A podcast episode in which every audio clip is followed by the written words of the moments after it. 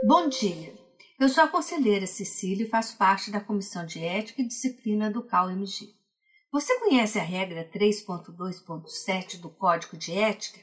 Esta regra diz que o arquiteto e urbanista deve prestar seus serviços profissionais levando em consideração sua capacidade de atendimento em função da complexidade dos serviços.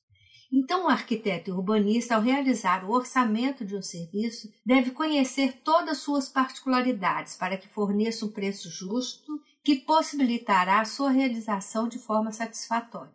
Isso significa também que não é possível a divulgação genérica com custos financeiros de serviços de arquitetura e urbanismo. E se você souber de um caso desses, denuncie ao CAL.